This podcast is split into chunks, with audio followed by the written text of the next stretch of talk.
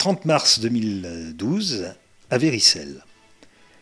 En face de moi, j'ai Christophe Philippon, qui est clarinettiste, formation classique au Conservatoire de Saint-Étienne, où il a rencontré Sébastien Tournel, qui lui est plutôt un pianiste jazz, mais ensemble, ils forment un duo qu'ils appellent les Klesper.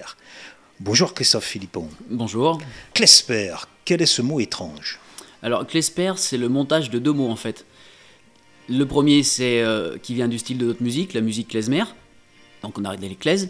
Et euh, paire parce que on est deux, donc une paire. Et deuxième, euh, deuxième mot qui est plus lié à l'orthographe du mot klesper, c'est que tous les deux, on a des gamins, donc euh, on est père. Père, papa. Voilà.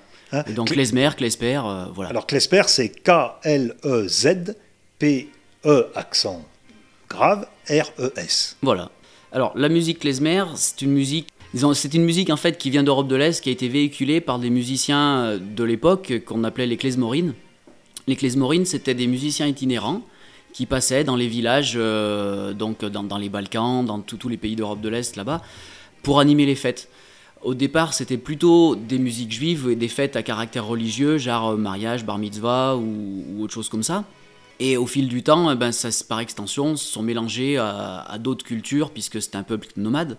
Prenant euh, la culture, euh, ça en coupera, voilà. Euh, Ils s'imprégnaient donc des, cultures, des endroits où ils s'installaient, et puis ils partaient plus loin, ils mélangeaient un peu tout ça, ce qui fait qu'à la sortie, on a une espèce de melting pot musical qui donne cette musique klezmer avec des accents que tout le monde peut reconnaître dedans. Alors, les Klesper, euh, il y a ces origines-là, plus celle de Sébastien, comme tu as dit tout à l'heure, qui était un jazzman, euh, enfin qui est toujours un jazzman, et les miennes qui sont euh, plutôt classiques au départ, euh, avec des détours un peu à gauche à droite. En mélangeant tout ça, ben on, peut dire que c'est de la musique klezmer dans le sens où on a des morceaux traditionnels, et dans le sens aussi où on a ajouté notre couleur et notre touche personnelle. Des morceaux standards, des classiques de cette musique qui sont remaniés à votre, à votre Alors, sauce. principalement, ce sont des morceaux euh, traditionnels, mais, mais comme, euh, comme on vient de le dire, euh, arrangés par, nous et, et pour nous. C'est-à-dire, on a un duo. Traditionnellement, dans la musique klezmer, le piano, c'est pas un instrument qu'on peut balader comme ça facilement. Or, Sébastien est pianiste. Donc, les arrangements, ben, on les a faits pour clarinette, qui était l'instrument emblématique du klezmorine, et piano. C'est une musique plutôt joyeuse, puisque au départ, elle est, née, elle était utilisée dans les fêtes. Euh, joyeuse, oui et non. La musique klezmer, en fait, ça reflète un, petit peu l'âme de, ce peuple. C'est-à-dire que effectivement, on peut entendre des choses très joyeuses et à l'intérieur, il y a toujours des thèmes qui sont rejoués en mineur ou des harmonies qui sont euh, euh, avec des, des connotations modales plutôt tristes. C'est pour prendre une image que je prends tout le temps, c'est le yin et le yang. C'est-à-dire que dans, le, dans la joie, il y a toujours une pointe de tristesse, de regret, d'amertume, de, on, est- on se rappelle d'autres choses, on pense aux gens qui sont plus là. Et paradoxalement, dans le sens contraire, quand on a des musiques qui sont tristes euh, ou intérieures ou recueillies, on a toujours à l'intérieur une petite note d'espoir, une lueur, un truc qui brille. Donc on- c'est ni triste ni gai, en fait, c'est tout mélangé. Ce mélange avec des peut-être des rythmes parfois assez endiablés, assez, assez, Oui, ça, oui. assez dansants. Voilà, oui, c'est- il y a toujours une espèce d'ambiguïté dans les sentiments. C'est c'est jamais ou tout, tout blanc ou tout noir. Il y a toujours un petit quelque chose à l'intérieur. ouais. Une mélancolie toujours qui, qui la t- même dans les morceaux, dans les danses, dans- comme des sirbas qui sont des danses euh, ultra rapides, il y a toujours un petit, petit quelque chose dedans. euh. J'imagine que à l'époque, euh, lorsque cette musique a- s'est constituée, ce qu'on a évoqué tout à l'heure, il y avait aussi des, des paroles, des chants? Alors oui, Mais, mais bon, vous ne euh, chantez pas. Là, non, on chante pas. Euh, les chants, c'est des, c'est des, les paroles qui sont propres à ces peuples-là, qui euh, dans le contexte actuel, euh, ont pas forcément lieu d'être. Parce que, je voulais dire, est-ce qu'il y a cette, euh, on peut retrouver dans la- euh, le style chanson, c'est-à-dire avec des refrains, des couplets, est-ce qu'il y a cette structure là Alors ça peut être joué comme ça si on prend les, les fanfares des Balkans où oui, en général ils font couplet-refrain, mais euh, notre propos à nous est pas forcément celui-là puisque comme on disait tout à l'heure, le, le propre de cette musique c'est que chacun après la, la transforme et fait ce qu'il veut avec. Non, nous on la traite d'une manière plus, euh, plus, plus jazz, mais ça c'est l'influence euh, Sébastien, dans la mesure où on prend un thème, on, on le développe, on part avec des improvisations dessus et on revient. Ça, c'est plus un schéma traditionnellement jazz. Après, effectivement, on fait pas tous les morceaux de cette manière. Il y en a où on prend, où on fait tourner couplet refrain. Mais c'est pas forcément des morceaux où il y avait des paroles à l'origine non plus. Ça, peut être, oui, des, des, chants sans paroles. Il, il peut y avoir plein. Qu'est-ce qui vous a pris d'aller chercher cette musique et de vous l'approprier? Alors, le, j'ai découvert cette musique en fait au conservatoire. On avait euh, Feynman qui était, qui était passé euh, en concert, que j'avais été voir. Giora Feynman, un clarinettiste euh, hyper connu dans la musique klezmer. Et, et j'avais découvert cette musique grâce à lui. Et après, on a eu la chance d'avoir euh, Nano Pellet qui était venu du temps où j'étais élève au conservatoire faire une masterclass à Saint-Étienne.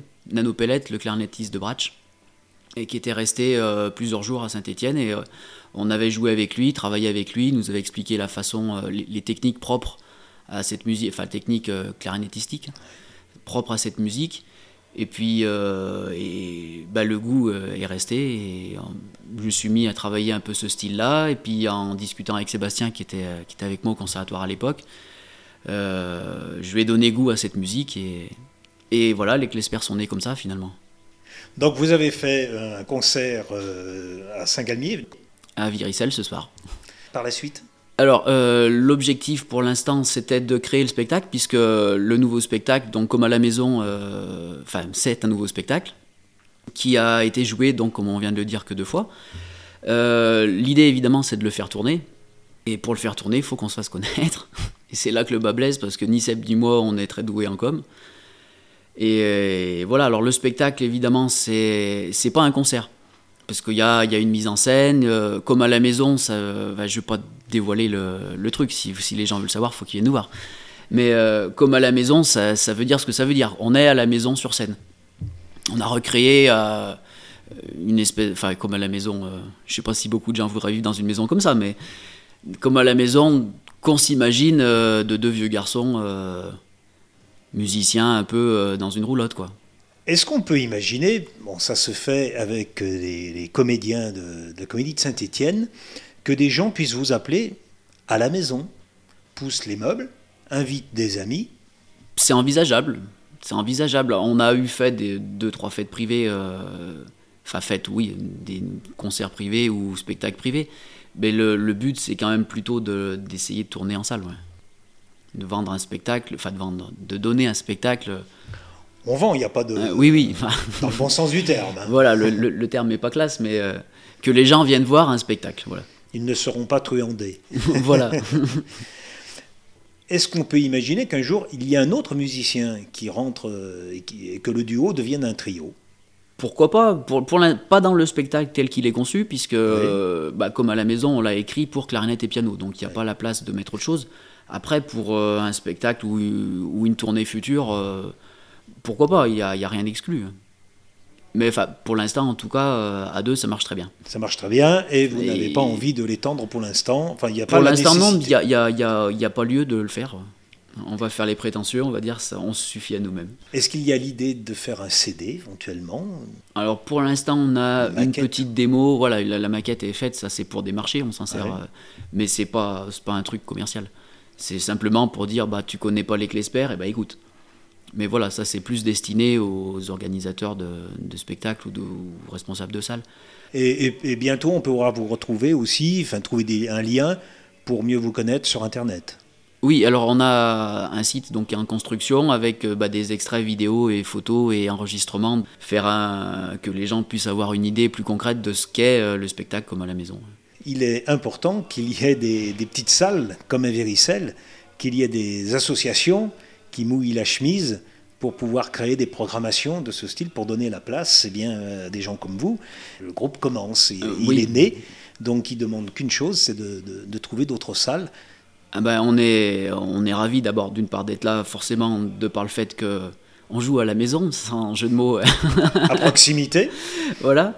Et euh, évidemment que des, associations comme Vibrovance, c'est la, porte ouverte à plein de petits groupes qui veulent, euh, qui veulent se lancer. C'est notre cible, c'est un mot que j'aime pas non plus. Mais l'objectif pour nous, c'est de jouer justement dans, dans, des petits villages, dans des, dans des salles euh, qui soient à portée d'un groupe pas encore connu. Ça fait, ça fait 15 ans qu'on joue, Sébastien et moi, dans différents groupes. Mais les Clesper, oui, c'est tout neuf. Des Clesper, il y a deux concerts.